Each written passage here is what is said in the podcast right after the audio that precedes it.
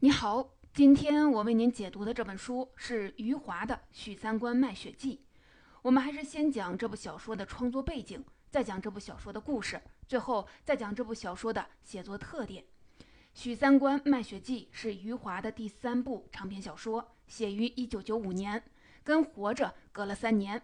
1995年的时候，余华已经35岁了，他的生活安定下来。在北京的玉泉路已经有了一套比较宽敞的房子。我记得他在写《许三观卖血记》之前，曾经读了相当长一段时间的经典名著。俄罗斯有一个作家叫做布尔加科夫，他对布尔加科夫的《大师与玛格丽特》感触很深。《大师与玛格丽特》的结构对《许三观卖血记》的结构形成有很大的影响。然后余华那时候还对蒙恬的随笔感兴趣。蒙恬大家都知道是一个法国的思想家，《蒙恬随笔》里头有很多的比喻，余华当时津津乐道，他认为很精辟。《蒙恬随笔》里有很多精辟的比喻，后来也被用到了《许三观卖血记》里。《许三观卖血记》在余华的创作中应该说是比较顺的，他一九九五年年初的时候开始动笔，到九月份就写完了。接下来我们就来讲这部小说的故事。余华的长篇小说应该说结构都很简单。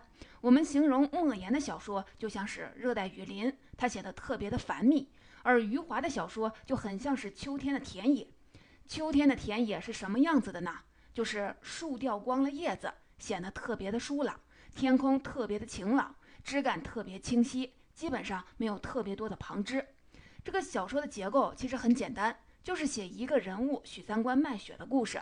这个故事横跨了四十年。表面看，许三观通过一次次的卖血，保证了这个家庭的平安。四十年里，家里头会有各种各样的灾难，他通过卖血维系了一个家庭的安定。表面上看，他还是一个活着的主题，像是活着的姊妹篇，它的篇幅也很短。活着是十二万字，他十五万字。但是如果你从深里去想，这个意义，这个卖血故事背后的内涵。可能远远比活着还要深刻。许三观是一个小城丝厂的送检工人，在那时候的南方小城里有很多的纺织厂，纺织厂都要去送蚕茧，许三观就是一个送检工。三观这个名字啊是有讲究的，三观是一个佛教的境界，叫做立三观、破三惑、成三德。观什么呢？三观是空、假、中，就是世界一切皆空，一切皆假，一切都在其中。小说开头的时候，许三观刚刚过二十岁，卖血只是为了要证明。怎么叫证明呢？他四叔跟他说，在我们这个地方，如果你没卖过血，是娶不上老婆的。卖血的话，就是一个身体的证明，只有身体好了以后，你才能够娶上老婆。四叔说，这个血就像井里的水，如果你不去打它，井里的水也就这么多；如果你天天去打它，井里的水也不会少。这就是一个生动的比喻。许三观第一次去卖血，是有两个人带着他，一个叫做阿芳，一个叫做根龙。阿芳、根龙身上带了一只碗，对许三观说：“我们出来的时候没有吃饭，就是在家里喝了两碗水。到了河边以后，我们还要喝三四碗水。进了城以后，我们还要再喝两碗。喝到什么程度呢？要喝到像十月怀胎似的，一步步小心翼翼地往前走。人家碰着他们，肚子里胀胀的水就会跟着晃荡。”这是余华的幽默，但是他很符合农民的朴素。小说里头，许三观跟在他们屁股后头，不断的问各种各样的问题。我觉得这个人就很像是余华，因为生活中的他就是爱问各种各样的问题，然后他说话还有点结巴。卖完血以后，他们要步履蹒跚的、小心翼翼的，一步一步走到厕所里去，然后解开裤子，一泻如注。这时候，这个仪式还没有完成。他们卖完血以后，要到小说中叫做桥土的地方去。南方有很多很多的拱桥，拱桥下面的桥脚，南方人就叫做桥土。桥土下面有一个饭店，叫胜利饭店。进了饭店以后，他们就会豪气满怀的要点一盘炒猪肝，要喝二两的黄酒。在农民朴素的心里，猪肝是补血的，黄酒是活血的。第一次卖血以后，阿芳和许三观有一个对话。阿芳就问许三观：“你卖了血以后，是不是觉得有点头晕呢？”许三观就说：“我的头倒是不晕，就是觉得力气没有了。”阿芳就说：“这是因为你把力气卖掉了。力气有两种，一种是肉里头的力气，一种是血里头的力气。他说：“你一般的走几步路，实际上是你在用肉里头的力气；干重活的时候，你才用血里头的力气。你卖血的话，就是在卖你的力气。”然后许三观就好像是明白了，他就说：“我明白了，这力气就像是口袋里的钱，先要花出去，然后再挣回来，花出去再挣回来，这就是许三观通过卖血建立起来的自信。他第一次卖血得来的钱就用去找老婆了。他找的是一个什么人呢？叫做许玉兰，是他们小城小吃店里头煎油条的，是一个服务员。许玉兰一天要换三次衣服，但是实际上她只有三件衣服。”她是小城里头最时髦的女人，许三观追求许玉兰的方式就是请她吃一克小笼包子。那天下午，许玉兰不仅吃了一克小笼包子，还要了一碗馄饨，还吃了糖，吃了话梅，然后又吃了半个西瓜。最后算了一下，一共花了八角三分钱。许三观用了八角三分钱就求爱了。他说：“你嫁给我吧，你嫁了我以后，我会疼你，我会护你，然后我会让你经常下午就能吃掉八角三分钱。”这时候，许玉兰已经有了一个男朋友，叫做何小勇。许三观让许玉兰的父亲回掉这婚事，也写得很有意思。许三观买了一瓶黄酒，买了一条大前门香烟，走到许玉兰家里去，就跟他的父亲说：“如果你女儿嫁给了何小勇，将来生下的儿子就姓何，就不再姓许了，你们许家就绝后了。我姓许，我要娶了你女儿，就等于是一个上门女婿，我生下的儿子也姓许。”就续了你们许家的香火了。余华写的很朴素，他就靠着这种朴素的语言获得了越来越多的读者。这个小说的推进很快。许三观娶了许玉兰以后，他只用了两页的篇幅，大概就一千字左右，写许玉兰在产房里头又哭又喊了三次。就在五年以后，有了三个孩子。许玉兰问许三观说：“我在里头生孩子的时候，你是不是在外面哈哈大笑呢？”许三观就说：“我没有哈哈大笑，但是我嘿嘿的笑了几声。”然后许玉兰就在那儿喊起来：“她说，哎呀，我在里头生孩子，在疼，在喊叫，你在外面在笑，所以叫你的儿子一乐、二乐、三乐。我在产房里头疼了三次，你在外面乐了三次，是不是啊？”然后这小说就一下子跳过去。余华牛就牛在这结构上，在简处能够特别的简，他的简略是为了突出他要突出的部分。我们后面再来看看他是怎么写许三观卖血的过程。在小说中，许三观一共卖了十一次的血。他的第一次卖血就是为了娶妻，第二次卖血是因为他的大儿子一乐帮着两个弟弟打架，打破了方铁匠儿子的脑袋。第三次卖血，他是卖给他的相好，一个叫做林芬芳的女人。第四次卖血是三年自然灾害，家里没有吃的了，他要让大家吃一顿好的。第五、第六次卖血都是在文革期间，这期间他的两个儿子，也就是一乐、二乐下乡了。下乡了以后，第五次卖血是一乐身体不好，卖了血的钱让他去买一些补品。第六次卖血是为了二乐，农村的队长到家里头要请他吃饭，吃鱼吃肉。从第七次一直到第十一次，最后的五次连续的卖血，都是因为一乐得了肝炎。得了肝炎以后，许三观去借钱，一上午才借到了六十三块钱。他就让许玉兰带着一乐先去上海，他自己坐轮船沿路去卖血。按照道理说，卖一次血中间要隔三个月。血头就跟他说：“我这里不让你卖血，你可以到别的地方去。别的地方不知道你卖过血，就会收你的血。这样你就是把自己卖死了，跟我也没有关系。”这是小说的高潮。许三观三天卖了第七、第八。两次血，卖了第八次血以后，他就吃不下猪肝，喝不下黄酒了，就冷得浑身发抖。那天晚上，他是和一个卖猪的老头住在同一个房间里头，他就跟卖猪的老头说：“我在三个月里卖了三次血，每次卖两碗血，我就把身上的力气都卖完了，只剩下热气了。前天我又卖了两碗，今天又卖了两碗，我就把热气也卖掉了。”老人就说：“你把力气卖掉了，把热气也卖掉了。”再卖下去，你就要开始卖命了。他说：“卖命我也得卖，因为我要救我的儿子。”第九次他去卖血是倒赔的，因为他刚抽完血，他就晕在那儿了。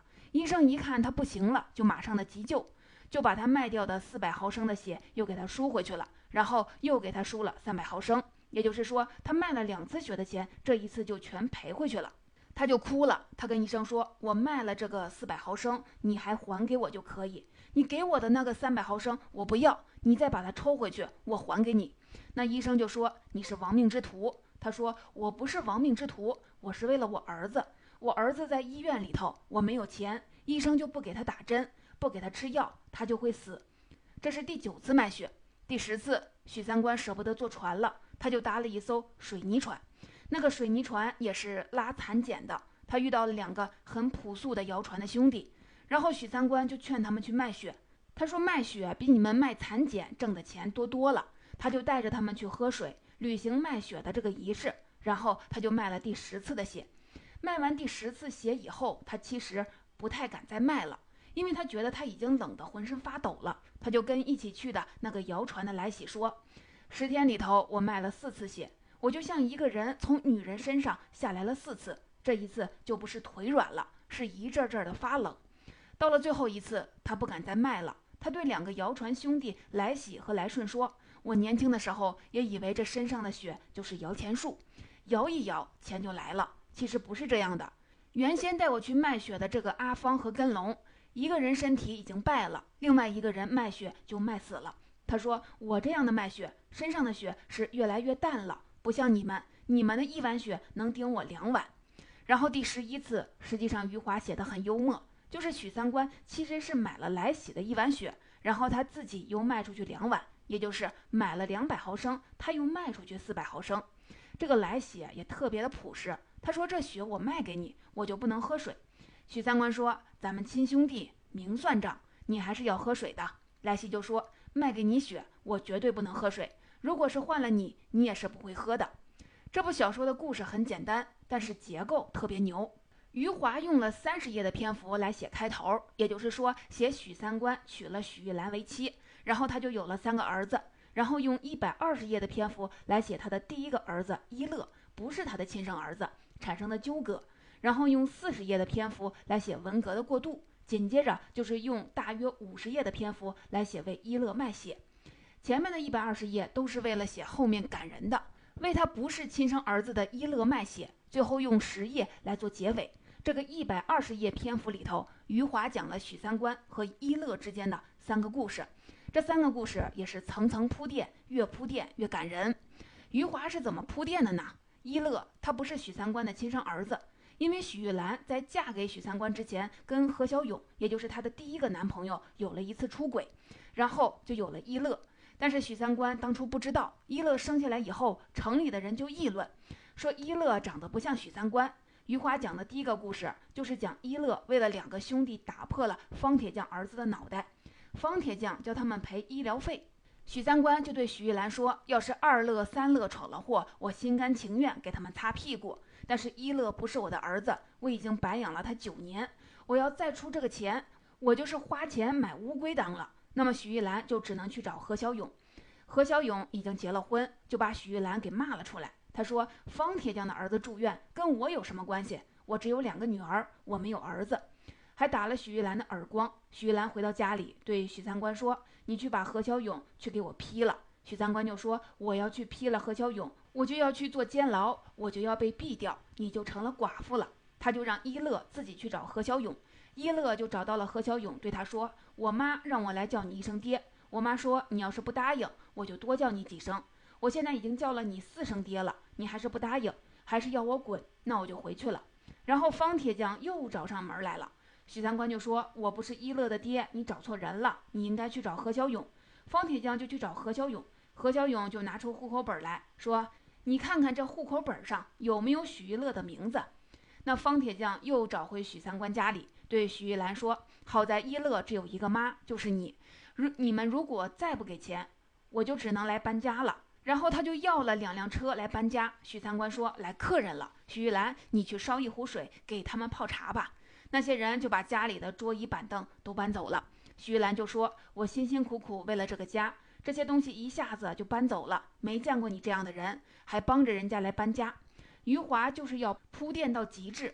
这时候许三观去卖血了。他卖了血以后，就把方铁匠拉走的家里的所有的东西都给赎回来了。徐兰就说：“你从哪里来的钱呢？”他就把这个胳膊撸起来，给他看看胳膊上的红点儿。他说：“我替何小勇还了债，我又当了一次乌龟。”这是余华讲许三观和一乐关系的第一个故事。第二个故事是三年自然灾害，他们家连续吃了五十七天的玉米糊。余华他是一九六零年生人，他应该没有三年自然灾害的这种体验。小说里头描写许三观看全家人连续吃了五十七天玉米糊，觉得不行了，就决定带全家去吃一次好的，去卖了一次血。他把一乐叫到一边说：“要是平时二乐三乐吃什么，你也吃什么，但是这次不同了，因为我卖了血。”我不能把卖血的钱让你也跟二乐三乐一样去吃好的，他就只给了一乐五毛钱，让他去买一个烤红薯，然后就带着其余的全家去胜利饭店，也就是原来他去卖血的那个饭店吃一顿好的。但胜利饭店那时候也就只有阳春面，他们每人吃了一碗面，一乐只吃了一个红薯，他就觉得很委屈。第二天他自己就找到了何小勇家里去了，他说：“上次是我妈让我来的，这次是我自己要来的。”他说：“我叫你一声爹，你带我上胜利饭店吧，带我去吃一碗面条。”何小勇就把他脖领给拎起来，说：“谁他妈是你爹？你下次再来的话，我就砍了你。”小说中描写这个一乐就是哭。许三观的家是在东边，他就往西边走。许玉兰就哭着去找。余华描写就是到天黑了，许三观才出门去找。出门去找，就看到一乐其实离家不远，蹲地上在哭。一乐就说：“爹，我饿了。”困了，我想你再不把我当成自己的亲生儿子，你也比何小勇对我好。许三观就蹲下来对一乐说：“你爬到我背上来。”然后就背着一乐，边背着他边骂他，骂着骂着就往回走。走到河边上，远远的看到胜利饭店的灯光了。一乐在背上问：“爹，你是不是要带我去吃面条呢？”许三观说：“是的。”写到这儿就特别的感人。第三个故事就写到何小勇被汽车撞倒了，许三观就说这是报应。何小勇在医院里头昏迷不醒，城里头有一个老中医跟何小勇的老婆说，要救何小勇只有一个办法，就是叫他儿子到房顶上去叫他的魂儿，把他的魂儿给叫回来。何小勇的老婆就来求许玉兰，许三观说他做梦，当初是我大方，把养了九年的一个儿子白白的还给何小勇，他们不要，现在我又养了四年，他们现在又要了。现在我不给了，他妈的喊回来也是一个王八蛋的婚。但是余华紧接着又写许三观的善良，他对一乐说：“这十三年里头，我打过你，骂过你，都是为你好。我也知道我不是你的亲爹，你亲爹现在在医院里头，陈医生说只有你能救你亲爹，那你就看着是你亲爹的份上，你去叫他几声吧。”一乐就说：“他们都说你不是我亲爹，我妈也说你不是我亲爹，现在你也这么说，我就没有亲爹了。”我也没有亲妈了，我只有我自己，我自己下来。这时候他就哭起来，他哭起来以后，这个何小勇老婆就说：“一乐总算哭了，你快喊啊，快喊啊！”许三观就说：“闭嘴，一乐不是为你那个王八蛋何小勇哭的，他是为我哭的。一乐，你就再喊几声吧，你喊了以后，何小勇那王八蛋就不再是你的亲爹了，从今以后我就是你的亲爹了。”写的非常非常的感人，然后就写许三观爬上房顶。背着一乐从房顶上下来，然后进了何小勇家里头，拿了一把菜刀，在自己脸上划了一道口子，说：“以后你们谁还说一乐不是我的亲生儿子，我就跟你们拼命。”这第三个故事就把亲情层层铺垫到淋漓尽致，这就是余华在情节中间编织的极致。有了这样厚重的铺垫，后来为一乐卖血的高潮就显得特别的有力量。这个小说的结尾是一乐、二乐都从农村回城了，都有了自己的家。许三观已经头发白了，牙齿也掉了几颗。有一天，许三观走在街上，忽然之间又想着要吃炒猪肝，要喝二两黄酒了。然后他又想到医院去卖血，当年那个血头已经死了，换了一个年轻的血头。年轻的血头就说：“你这么老的人还来卖血？你出医院往西走，有一个姓王的油漆匠，家具上油漆之前要刷一道猪血，他会要你的血的。”许三观出了医院就哭了，边哭边走。他说：“我老了，以后不能卖血了。家里以后再有灾祸怎么办呢？”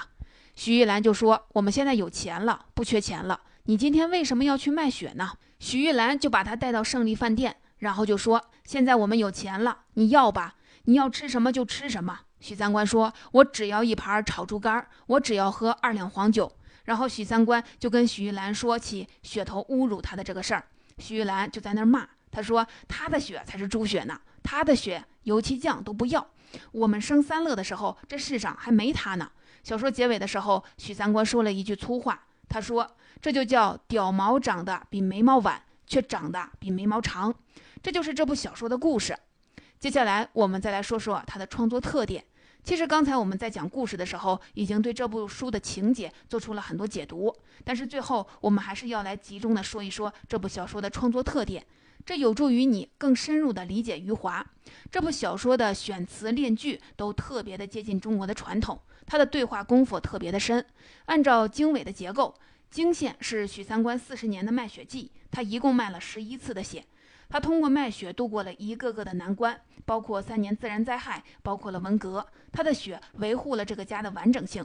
这条经线按照道理说，它是很戏剧化的，但是其中的细节和氛围始终使你能够身临其境，一点都不感觉卖血是一个概念。这是因为小说的尾线比十一次卖血的经线还要重要。这个尾线是什么呢？这个尾线就是超越了血缘的亲情，就是许三观和许玉兰的淳朴和善良。这两个人物的淳朴和善良凸显出来，就成为了余华要写的那个高贵。余华其实用了特别少的材料，就裁出了一个特别合身的衣服。这件衣服穿在身上又特别的饱满，这是我特别佩服他的地方。好的小说作家叙述都是气沉丹田、游刃有余的，这个小说写的就特别的舒展。这个小说的基调不再是冷酷的，许三观卖血是很悲惨的，但是他写的很温暖。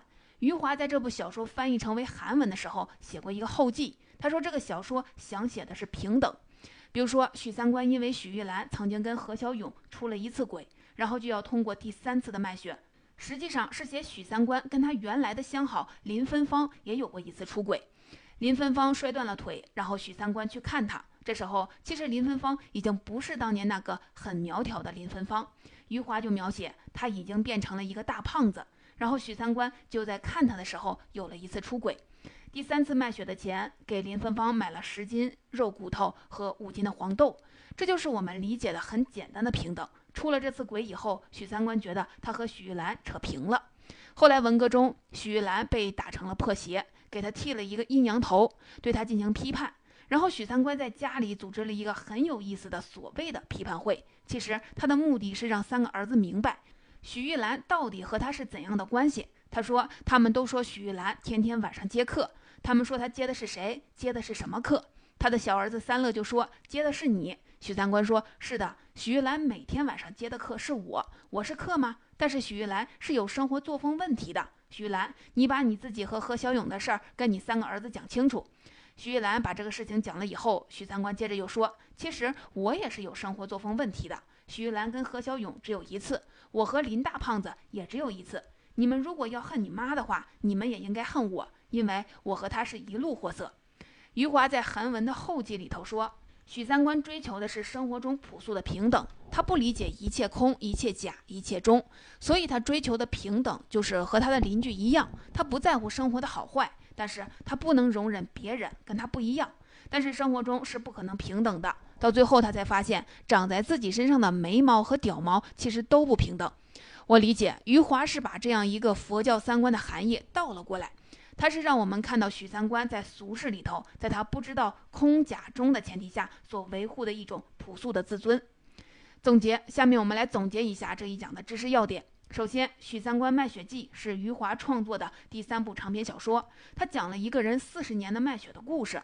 许三观用卖血成家立业，用卖血度过了三年自然灾害和文革，维护了这个家的平安。其次，这部小说写的是亲情，它透过层层的铺垫、步步升华的方式，构成很感人、很长的旋律线来感染我们，写超越血缘的质朴的亲情是怎样炼成的。